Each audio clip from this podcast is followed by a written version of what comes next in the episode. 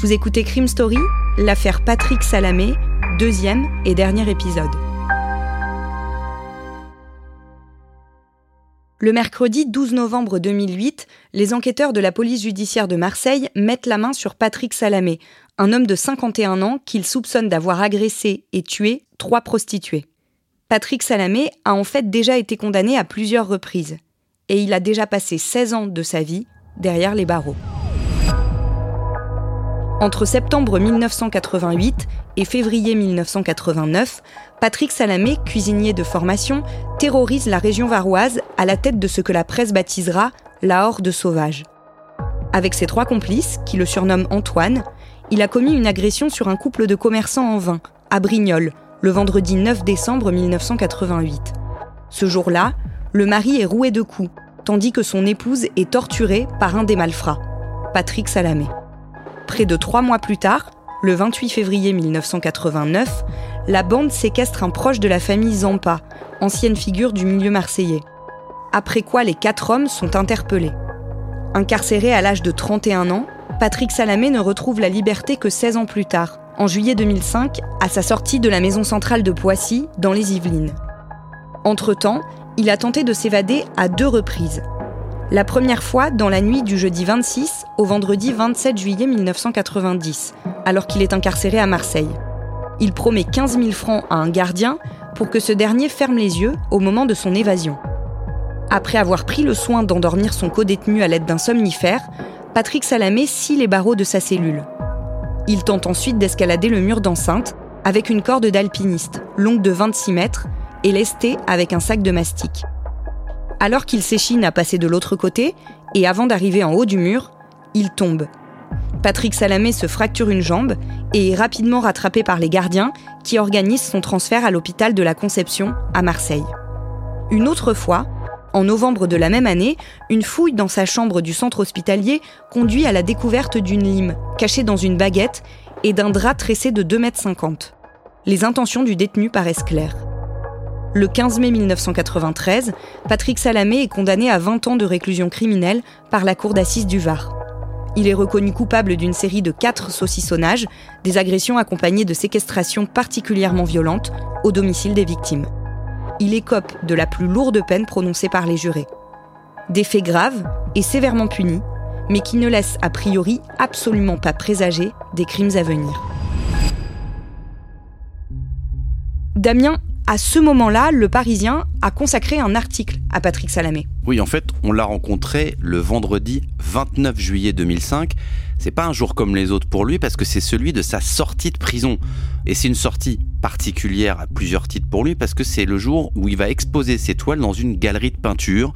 Ça se passe au manoir des Colombières à Auvers-sur-Oise. Alors le Auvers-sur-Oise, c'est le village qui a inspiré Van Gogh, Pissarro. Alors les œuvres de Patrick Salamé, elles ont pas grand-chose à voir avec l'impressionnisme. Hein. Ces toiles, à lui, elles racontent sa vie en détention. Alors il va peindre des animaux, des femmes avec toujours dans le tableau un détail qui rappelle sa longue vie carcérale. On a des clés géantes, on a des barreaux. Il s'est mis à la peinture en prison? Oui, il raconte en fait à ce moment-là qu'il est tombé euh, au début de sa détention sur un livre de peinture un peu par hasard et qu'au fur et à mesure il s'est euh, passionné pour ça, il s'est pris au jeu. Il dira la première fois que j'ai eu un rapport avec l'art, c'est en dévalisant un château pour un receleur d'antiquités. Je suis tombé en admiration en les décrochant. J'aurais tellement aimé pouvoir en garder un pour moi. Après, il s'est mis à la peinture et il a peint plus de 260 toiles pendant la, durée de sa détention. Alors, il en offre et puis surtout, il a un ami qui s'appelle Bastien Chastel qui va s'occuper de promouvoir ses œuvres, dont beaucoup ont été vendues. Donc, c'est plus seulement un hobby de détenu, ça devient presque un métier pour lui et c'est presque un peintre à succès. Quand il sort de prison, il déclare qu'il est certain de ne jamais être tenté de recommencer. Oui, parce qu'évidemment, quand on le rencontre dans cette galerie de peinture avec ce nouveau métier, cette nouvelle passion, on lui parle de son passé, c'est obligatoire. Alors il va évoquer sa libération conditionnelle, il va dire bah, c'est un peu pénible parce que pendant trois ans, je dois pas bouger une oreille, je vais devoir m'écraser sans cesse, mais il nous dit effectivement, je suis certain de ne jamais être tenté de recommencer. J'ai décidé de ne plus voler, c'est clair dans ma tête, c'est limpide. Il est récompensé par le premier prix des talents cachés, une exposition réservée aux œuvres des détenus d'Île-de-France. Oui, et à partir de là, il va aller s'installer quelque temps au Puy-en-Velay, dans le centre de la France. Il va se mettre dans un centre de réinsertion. Il va d'ailleurs continuer à exposer ses œuvres à plusieurs reprises, un peu partout en France. Et il va finalement se réinstaller à Marseille avec sa femme et ses deux enfants, où il va à ce moment-là occuper un petit emploi dans le bâtiment. On peut penser à ce moment-là que c'est une réinsertion plutôt réussie. Mais Patrick Salamé mène en fait une double vie. Sans que ses proches ne le sachent, il traîne dans la rue, fréquente des prostituées dans une chambre accolée à son appartement, censé être inhabité depuis le départ du précédent locataire en septembre 2008. Des témoins l'y voient, d'autres entendent, certaines nuits, des cris de femmes. La fascination de Patrick Salamé pour les tueurs en série est troublante. L'historique de ses recherches sur Internet révèle pour eux un goût prononcé. Il écrit aussi de nombreuses lettres à Alfredo Stranieri, surnommé le tueur aux petites annonces, et condamné en 2003 pour quatre meurtres et une tentative. Au domicile de Patrick Salamé, les enquêteurs retrouvent des écrits troublants. Un manuscrit sur les tueurs en série que le suspect souhaitait voir publié. Dedans, il raconte son vécu en prison aux côtés de ces hommes condamnés pour de multiples meurtres. En 2003 déjà, alors qu'il était détenu à la maison d'arrêt de Poissy, Patrick Salamé avait fait paraître à compte d'auteur un livre intitulé La décadence à plein régime, comment nos animateurs radio fabriquent des monstres au quotidien. Au fil des 410 pages de l'ouvrage, il reprenait le contenu d'émissions radio du présentateur d'E-Fool sur Skyrock. Ce livre va vous scandaliser, prévient-il d'emblée. Il est un coup de hache dans votre âme. Il va vous conduire dans la fosse du sexe.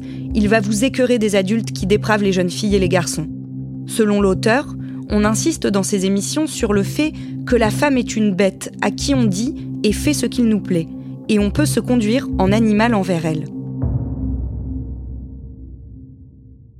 Damien, Patrick Sélamé se défend d'avoir écrit ce livre. Forcément, mais Bon, c'est un livre qui a été écrit sous pseudonyme, mais il n'y a aucun doute sur le fait qu'il est bien euh, l'auteur de ces lignes. Entre deux chapitres au relent antisémite, il reprend les termes d'un rapport d'Amnesty International sur la condition des prostituées. Oui, un rapport qui dit les femmes qui sont destinées à l'exploitation sexuelle sont souvent soumises à des sévices sexuels ou à des viols destinés à les briser sur le plan psychologique et affectif. Alors, c'est assez étonnant parce qu'il dit que beaucoup de prostituées sont effectivement battues et violées à titre de sanction lorsqu'elles tentent de s'enfuir ou refusent d'avoir des relations sexuelles euh, avec les clients. Il dit en fait tout le mal qu'il pense de la prostitution et de ses émissions, notamment cette émission de Skyrock, dont il dit que c'est l'apprentissage de la négation de la femme. Donc on, sent quand même qu'il est à la fois obsédé par les tueurs, par la violence et par les prostituées. Et vu ce qu'on lui reproche là, ça va pas vraiment l'aider à se défendre. Le vendredi 21 novembre, des policiers de l'Office central pour la répression des violences aux personnes rejoignent les enquêteurs locaux à Marseille. Ils cherchent désormais à savoir si Patrick Salamé, placé en détention provisoire à la prison des Baumettes, pourrait être impliqué dans d'autres crimes. Car en regardant de plus près les disparitions inquiétantes signalées dans les commissariats de la ville depuis le début de l'année, les policiers remarquent qu'une quatrième femme a disparu. Elle s'appelle Fatima Saya et plus personne n'a de nouvelles d'elle depuis le mercredi 7 mai 2008. Ce jour-là, cette lycéenne de 20 ans, d'un mètre 65, mince et avec des cheveux châtains mi-longs, a quitté le domicile familial pour un rendez-vous avec un couple de parents en vue de faire du babysitting. Elle prend le métro à la station Malpassé, dans les quartiers nord de Marseille. À 17h, elle envoie un texto à son copain Mehdi. J'ai rencontré une ancienne copine, je serai de retour ce week-end. Elle n'est jamais revenue. Pour les policiers, il est très probable que Fatima ait croisé la route de Patrick Salamé. Car selon le témoignage d'une SDF, le jour de la disparition de Fatima Saya, le suspect lui aurait demandé de téléphoner à des babysitters pour leur fixer des rendez-vous. L'une d'elles serait donc Fatima Saya.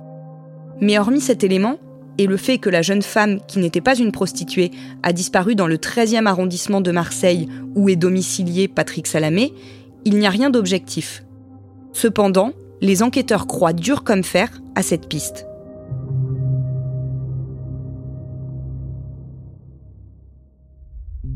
Damien, la famille de la victime, elle, n'y croit pas du tout. Non, parce que eux, ils vivaient en fait assez mal les désirs d'émancipation de Fatima et surtout son idylle avec son petit ami. Donc, c'est plutôt lui qu'ils vont soupçonner, plutôt le petit ami. En plus, c'est le dernier à avoir vu et avoir eu un contact avec Fatima.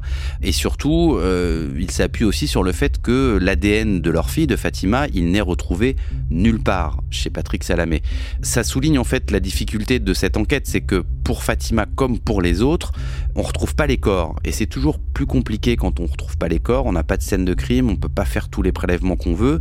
En revanche, ce qu'ont les policiers en main, c'est quand même tout ce qui a été retrouvé euh, chez lui, notamment des bijoux, des objets qui appartenaient aux victimes. Comme il a été euh, mis en examen pour les meurtres de Irina euh, Sitnik, Christina Baoulea et Sinem Chebou, il va aussi l'être pour la disparition de Fatima et pour le meurtre de Fatima le 6 mai 2011. Patrick Salamé est renvoyé devant la cour d'assises d'Aix-en-Provence pour les meurtres d'Irina Sitnik, Christina Baoulea et Zineb Chebout. Son premier procès va s'ouvrir le lundi 17 mars 2014 et le jeudi 3 avril suivant, il est condamné à la perpétuité avec une peine de sûreté de 22 ans. C'est la peine maximale dans le droit français. Il est à la fois reconnu coupable d'enlèvement, de séquestration et de viol suivi de meurtre sur ces trois femmes. Au mois d'octobre, Patrick Salamé comparé devant la même cour pour le meurtre de Fatima Saya. Cette fois, l'enjeu, c'est de savoir s'il est un tueur en série. Alors, Salamé, même s'il s'en défend, hein, il est accusé d'avoir tué au total quatre femmes. Trois sont prostituées. Une, en fait, la première chronologiquement, était lycéenne. Alors, on est quand même dans un contexte de crime euh, sériel. Il a tué d'abord de manière rapprochée dans le temps, il a toujours visé des femmes, et selon quand même un mode opératoire qui reproduit une forme de rituel avec à la fois un mobile sexuel et sadique. Il choisit probablement euh, des cibles euh, fragiles et donc pour Fatima, euh, il va être condamné à nouveau d'ailleurs le 22 octobre 2015. Il va faire appel et comme les deux procès, ceux pour les trois prostituées et celui pour Fatima, étaient très proches, on va décider de joindre l'appel en un seul procès pour éviter deux audiences et donc il va être jugé en fait pour les quatre en appel. Le lundi 18 avril 2016, Patrick Salamé est jugé en appel devant la cour d'assises du Var. Il a 59 ans. Aux assises de Draguignan, le procès en appel de Patrick Salamé continue pour la disparition d'une lycéenne et de trois prostituées à Marseille au cours de l'année 2008. Incarcéré depuis 7 ans et 5 mois, il nie toujours les quatre meurtres qui lui sont reprochés. Mais il est décrit comme dangereux et difficilement curable. Le jeudi 19 mai 2016, il est de nouveau reconnu coupable des meurtres des quatre femmes et du viol de Soumia. Il écope de la même peine qu'en première instance. Après six heures d'attente, Soumia vient d'entendre le verdict. Elle est soulagée, mais refuse de parler. Les avocats de la défense sont assommés. Leur client est condamné à la réclusion criminelle à perpétuité assortie d'une période de sûreté de 22 ans. Patrick Salamé a décidé de se pourvoir en cassation. Le mardi 11 juillet 2017, son pourvoi en cassation est rejeté. Sa condamnation est donc définitive.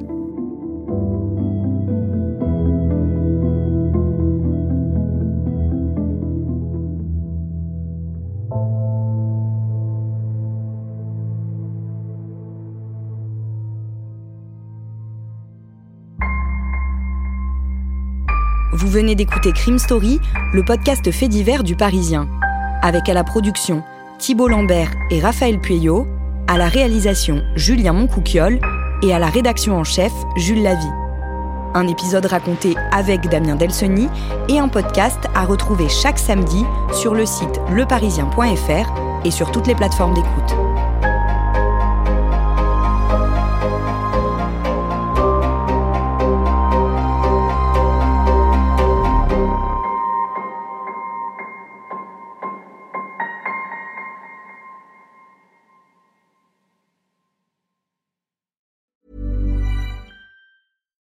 We're on a budget, we still deserve nice things. Quince is a place to scoop up stunning high-end goods for 50 to 80% less than similar brands. They have buttery soft cashmere sweaters starting at $50, luxurious Italian leather bags, and so much more. Plus, Quince only works with factories that use safe, ethical, and responsible manufacturing. Get the high-end goods you'll love without the high price tag with Quince. Go to quince.com/style for free shipping and 365-day returns.